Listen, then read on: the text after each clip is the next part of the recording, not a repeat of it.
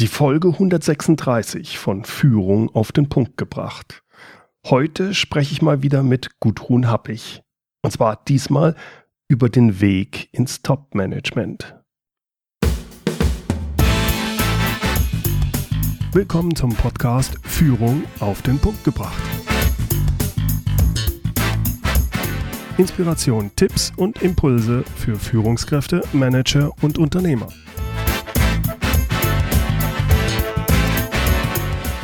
Guten Tag und herzlich willkommen. Mein Name ist Bernd Gerob.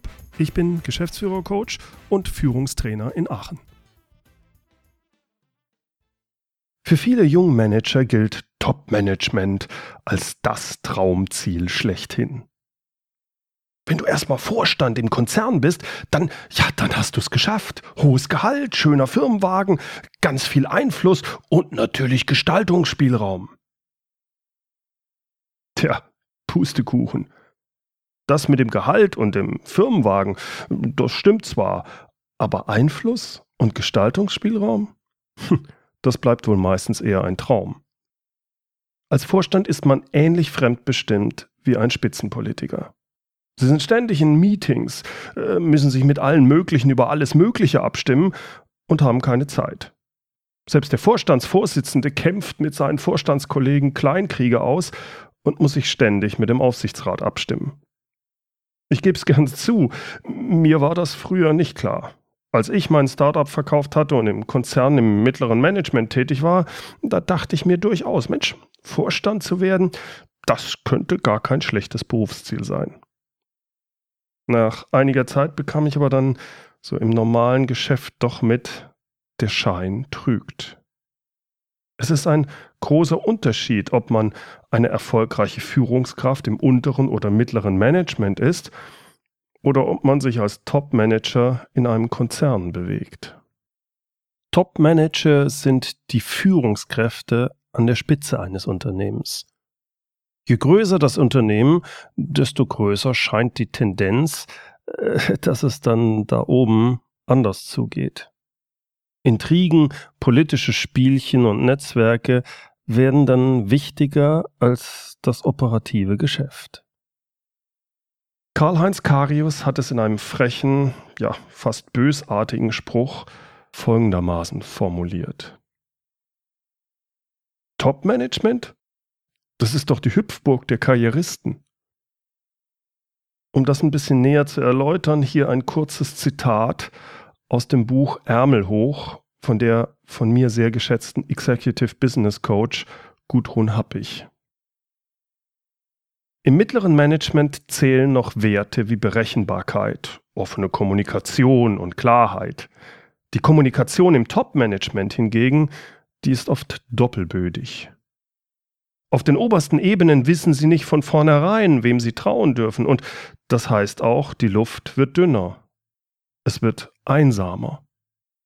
Wer ins Top-Management aufsteigt, der gelangt oft in eine Welt des Einflussnehmens und des politischen Taktierens. Vor kurzem habe ich mich mit Gudrun Happig in Köln getroffen und mich mit ihr genau darüber unterhalten. Was ändert sich beim Aufstieg ins Top-Management? Woran erkenne ich, ob ich dafür überhaupt geeignet bin und ob ich das überhaupt machen möchte? Gudrun Happig hatte ich bereits zweimal hier im Podcast im Interview, und zwar in Folge 29. Da ging es darum, wie ich als Mitarbeiter mit einem Top-Manager umgehe. Und in Folge 33, da sprachen wir über Führungskräfte, die sich in einer Umbruchphase befinden. Gudrun Happig ist Sparringspartnerin für Leistungsträger in Top- und Schlüsselpositionen. Bereits mit 30 war sie in der Geschäftsleitung für rund 1000 Mitarbeiter verantwortlich. Und heute hat sie als Executive Coach in Köln ihre Berufung gefunden. Hier also mein Gespräch mit Gudrun Happig zum Thema Top-Management. Ja, Gudrun, was ändert sich denn beim Aufstieg vom mittleren Management ins Top-Management? Und woran erkenne ich als Führungskraft im mittleren Management, ob ich für das Top-Management überhaupt geeignet bin. Ähm, ja, Bernd, das ist eine total spannende Frage. Äh, als Leistungsträger definieren wir uns ja sehr stark über Leistung. Auch im mittleren Management, da ist die Frage im mittleren Management, was heißt denn das? Mhm. Da heißt es, dass ich als Führungskraft meine Leistung ist, dass ich eine Mannschaft zu Ergebnissen führe. Nicht mhm. selber erreiche, sondern in der Lage bin, äh, sie zu motivieren, die, zu delegieren und sie zu Ergebnissen zu führen. Das ist mhm. im mittleren Management Leistung. Mhm. Wenn ich ins äh, Top-Management komme, ähm, dann geht's auch um Leistung, aber Leistung ist mit mal eine andere. Das heißt, die Leistung ist hier eher ähm, Beziehungen und Netzwerk, politisches und taktisches Kalkül und ich arbeite auch weniger im Unternehmen, sondern eher am Unternehmen, sprich an Visionen und Strategien. Also das heißt, ich habe beides mal einen Leistungsbegriff, aber der ist vollkommen anders definiert. Mhm. Und also wir sprechen jetzt von jemandem, der zum Beispiel als Hauptabteilungsleiter dann in den Vorstand berufen wird genau. oder sowas. Also Dieser in, Unterschied, man ja, sagt in so, in, in Konzern. Konzern sagt man immer C-Level. Mhm, ja? Mhm.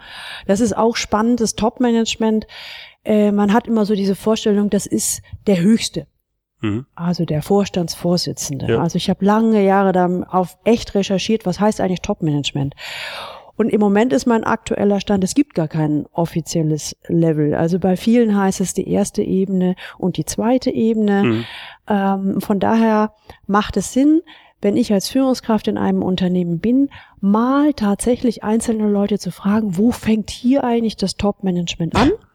Ich hatte jetzt gerade gestern ein Gespräch, jemand im Konzern, habe ich auch gefragt, wo fängt bei euch Top-Management an? Die haben insgesamt acht Ebenen mhm. und auf der vierten unterm Vorstand fing schon Top-Management an.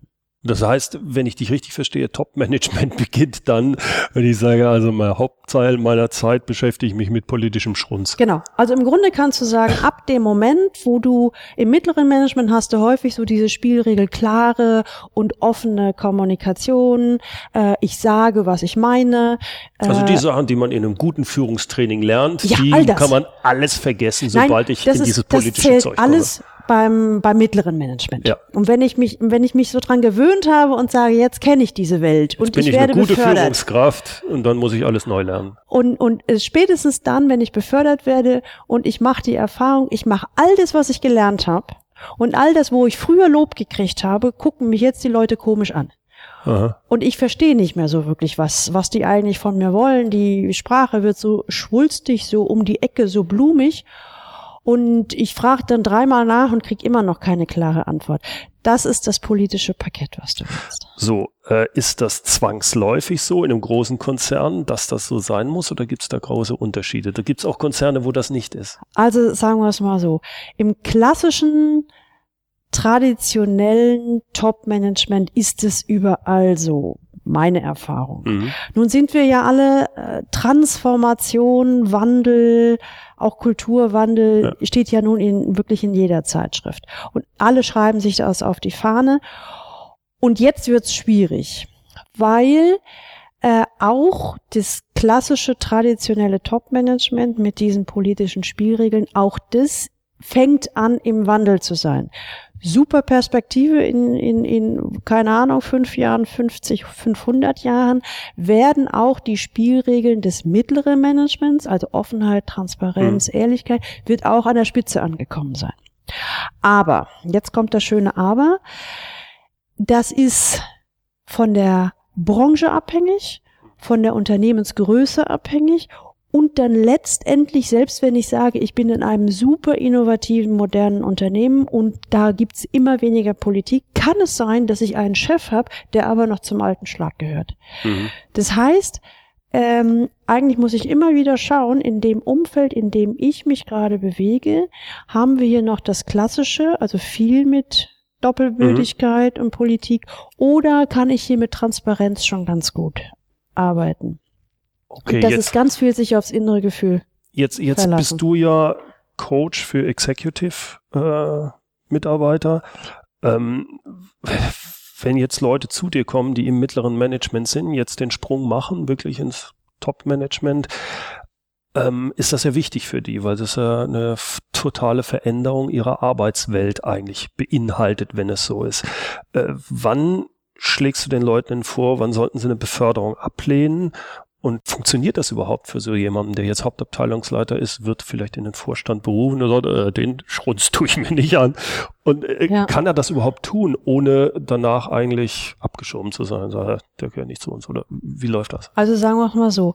Die Idealsituation ist, jeder hat das, jemand hat das Angebot bekommen und wir haben noch eine Chance zu reden. Das heißt, ja. er hat die Chance, sich tatsächlich zu entscheiden, will ich das, will ich das nicht, kann ich das, kann ich das nicht. Ja. Die Realität ist meistens andersrum.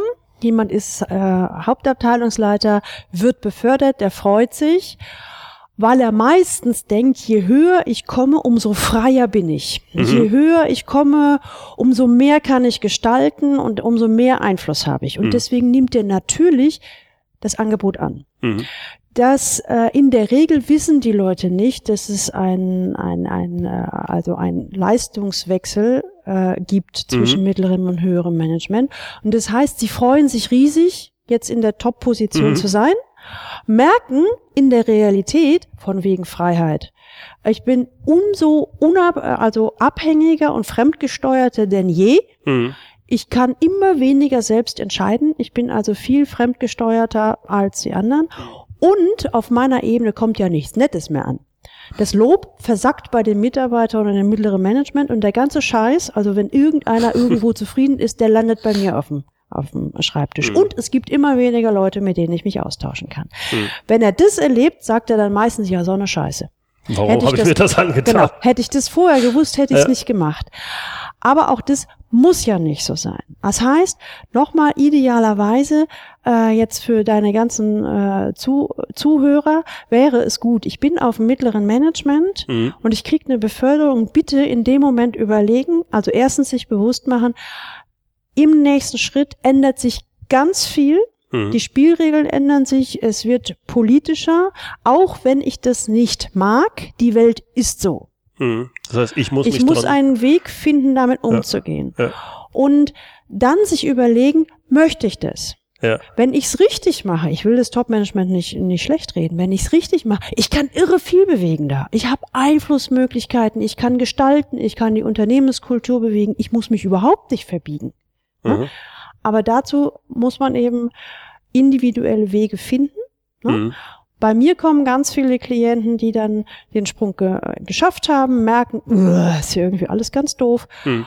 Ähm, die kommen dann ins Coaching, weil sie eben nicht scheitern wollen. Mhm. Und sehr häufig sagen sie, frag ich, wenn ich genauso doof werden muss, wie so ein Arschloch werden muss wie mein Vorstand, dafür kündige ich lieber. Ja. Also, dann sage ich dann meistens, oh, äh, wie wäre es, wenn Sie auf dieser Ebene bleiben können, etwas bewegen können, die politischen Gemengelage, die da ist, äh, wie die Klaviatur des äh, Klaviers bedienen können ja. und zwar ohne sich zu verbiegen. Aha.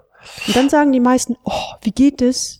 Dann da, hätte ich Lust. Da, da wäre jetzt auch meine Frage. Ich meine, das ist, bedingt ja eine gewisse Souveränität oder Gelassenheit. Ähm, also ich erinnere mich, ich hatte die nicht.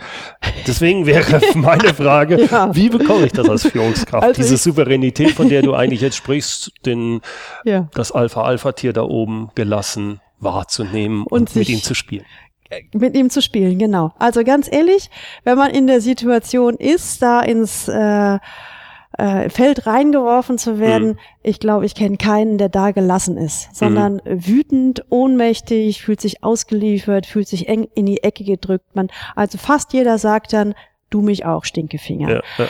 Ähm, es ist ein Prozess, diese Souveränität und die Gelassenheit hinzukriegen. Ich möchte ihn mal so ausdrücken. Der erste Schritt, ich, äh, ich formuliere das gerne, du kennst ja den Knigge, ne? Den mhm. Kniggeregen finde ich ja ekelig, so konservativ und so fürchterlich. Aber ich vergleiche das gerne mit dem Knigge.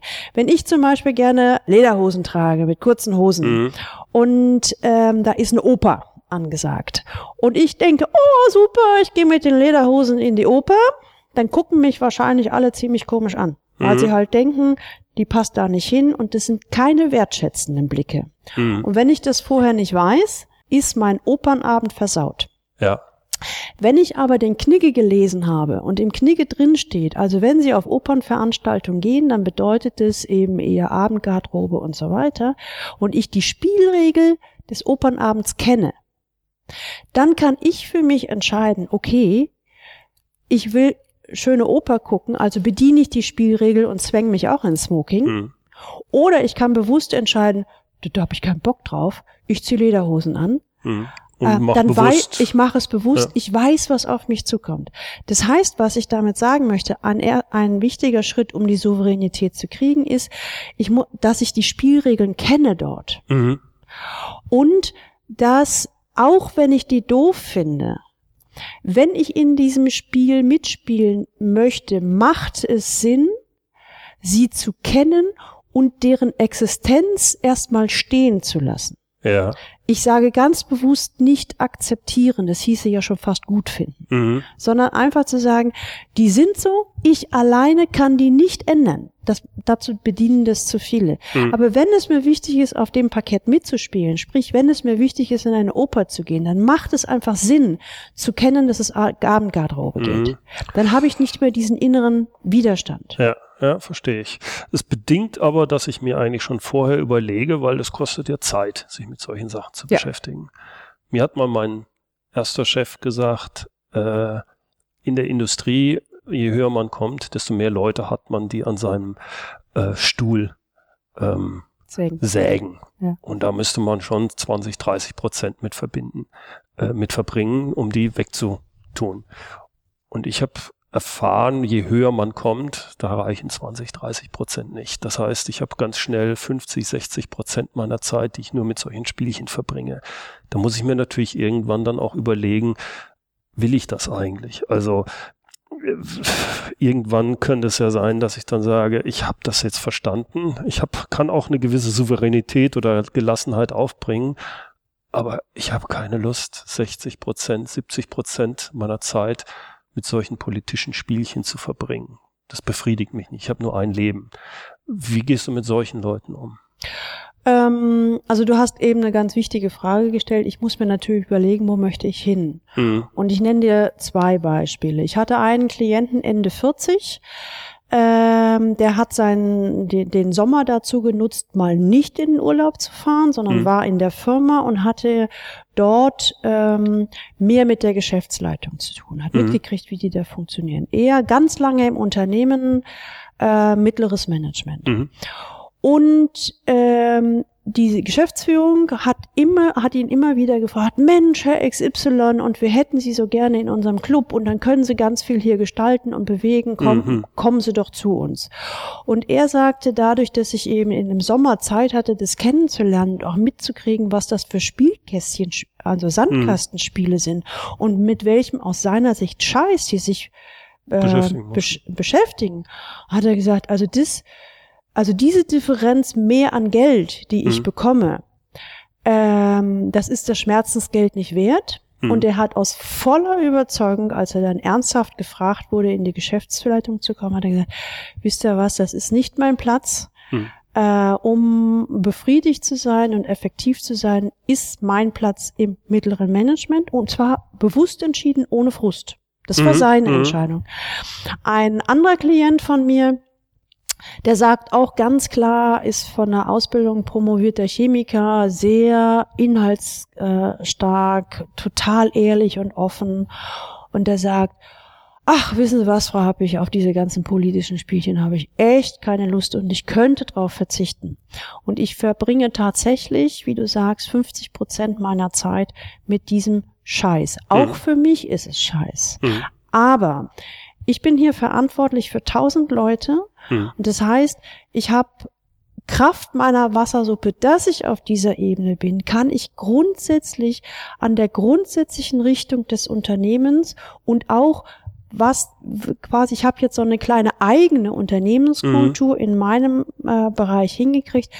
Das hätte ich nie schaffen können, diese Art von Einfluss, wenn ich nicht in der Position wäre. Mhm, also das heißt, es sind hier zwei Beispiele, gleiche Situation. Der eine hat sich dagegen, der andere hat sich dafür entschieden. Und ich glaube, darum geht es, für sich selbst zu entscheiden, möglicherweise auch, nehmen wir mal an, wenn ich 55 bin oder 60 bin und äh, ich gehe jetzt so in die äh, dritte Lebensphase, ja, was möchte ich denn erreicht haben? Mhm. Wie, wie lange oder wie funktioniert so ein Prozess? Dieser, nehmen wir also, so, ich habe so einen 54, 55-Jährigen ja. und der macht sich jetzt Gedanken und sagt, jetzt bin ich da im Top-Management seit vielleicht mehreren Jahren oder im mittleren Management und irgendwie merke ich immer mehr, äh, ich habe keine Lust mehr. Hm. Was für ein Prozess ist das? dass der zu der Entscheidung kommt, egal, dass er wieder Spaß an der Sache hat oder dass er aussteigt oder dass er sonst was macht. Wie funktioniert das normalerweise für so jemanden, wenn er in so eine ja, kritische Phase eigentlich kommt, wo ja. er frustriert ist? Wie, wie läuft das normalerweise, so dass er dass es am sauber Ende die, läuft. dass es sauber läuft ja. und dass am Ende wirklich eine Entscheidung in die, in die eine oder andere ja. Richtung ist. Und wie lange dauert das nach deiner Erfahrung ja. bisher? Also ich sag mal, ähm, der erste Impuls, wenn jemand in so einer Situation ist und damit überrascht wird, oh, ich bin hier und irgendwie ist alles ganz anders, als ich mir das vorgestellt habe. Der erste Impuls ist sehr häufig äh, Hauptsache weg von hier. Aha. Ähm, das heißt, ähm, entweder zum, zum Wettbewerber ja. oder die Branche wechseln.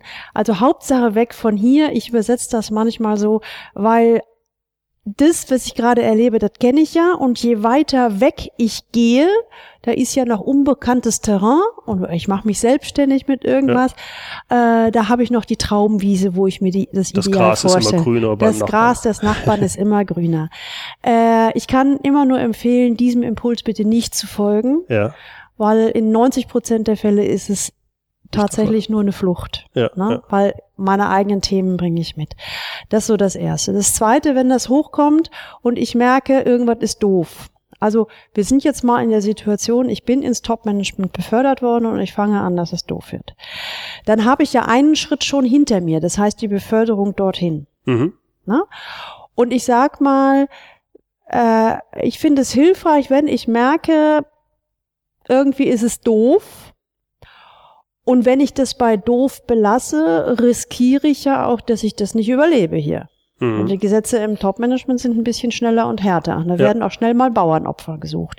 Dann würde ich immer empfehlen, äh, dass derjenige das wahrnimmt und dass er sich an der Stelle tatsächlich professionelle Unterstützung holt, ja. um, um das eigene da selbst zu reflektieren. Ja. Ne?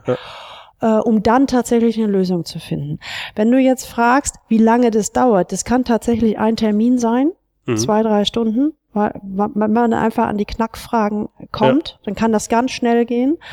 Es kann aber auch sein, dass es vielleicht drei, vier Termine dauert, weil da so viele Sachen eine Rolle spielen, über die sich derjenige nicht wirklich klar ist. Ja.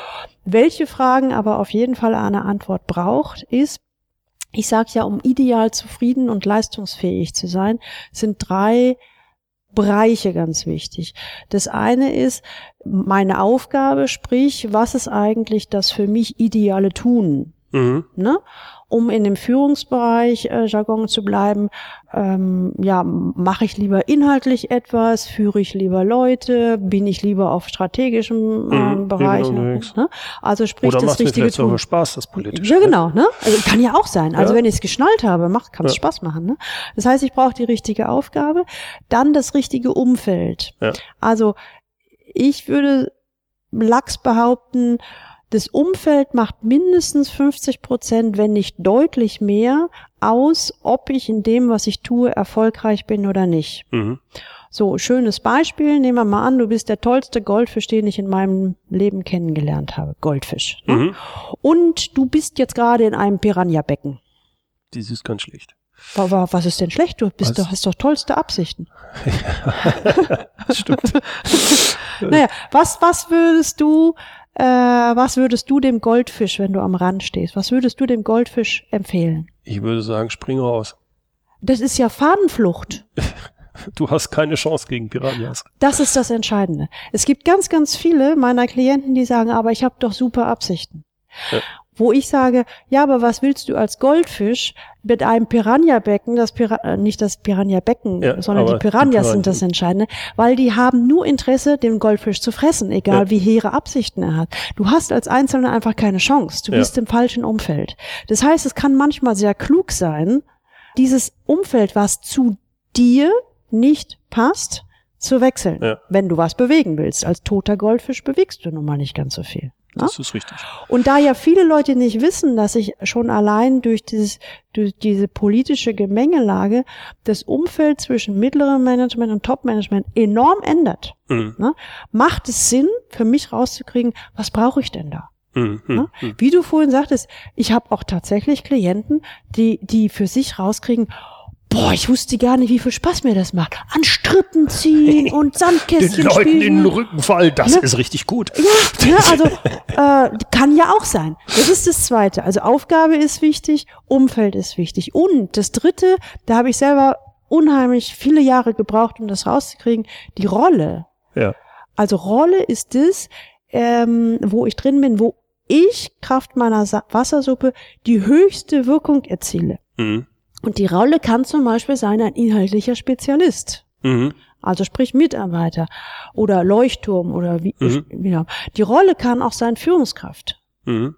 Und die Rolle kann auch genauso sein Vorstand am, mhm. am strategischen. Ne? Und das ist, die, die Rolle ist die, wo ich die maximale Wirkung habe, sprich auch den maximalen Nutzen mhm. für das, was ich halt tue. Und das ist auch ein Unterschied, ob ich im mittleren Management bin oder ob ich, äh, ich sag mal, in dem äh, im, im, im Top-Management bin. Das mhm. sind mhm. unterschiedliche Rollen. Diese drei Fragen sind Minimum wichtig zu beantworten, so, ja. um eine Antwort dann zu kriegen, ist generell an der Spitze arbeiten für mich etwas ja oder nein? Mhm. Und selbst wenn ich rauskriege, es ist was für mich, ist es das denn auch in diesem Unternehmen? Mhm. Mit dieser Unternehmenskultur? Nee, verstehe ich. Ich sag mal ein schönes Beispiel. Ähm, ich hatte mal einen Klienten, der kam, IT-Branche, mittleres Management, kam an und sagte, Frau Happig, ich habe ein ganz kleines Coaching-Ziel, geht auch ganz schnell.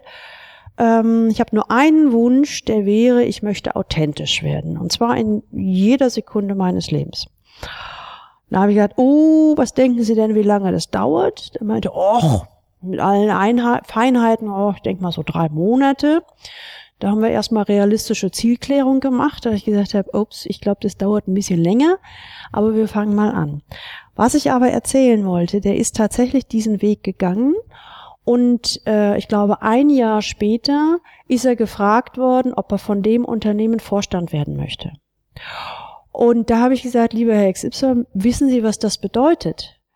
Das Unternehmen möchte das so, wie Sie jetzt sind, wie Sie führen, wie Sie Ihren Job verstehen.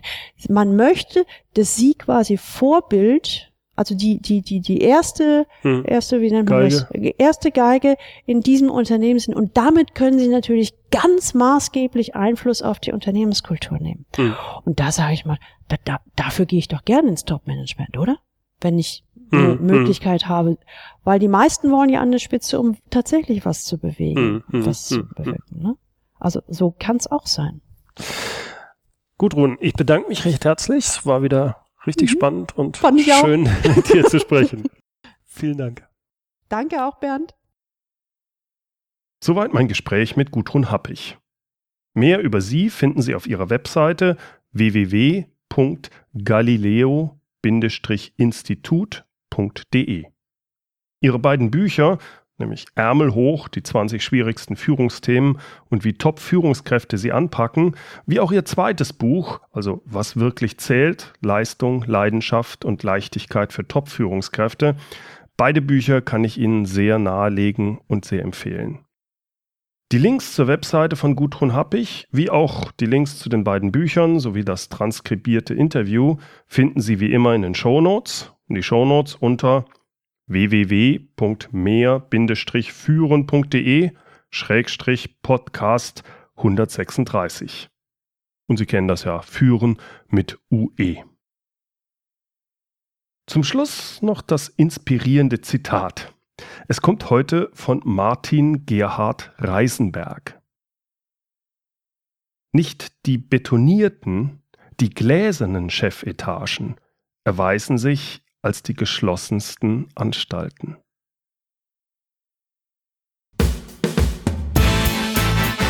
Herzlichen Dank fürs Zuhören.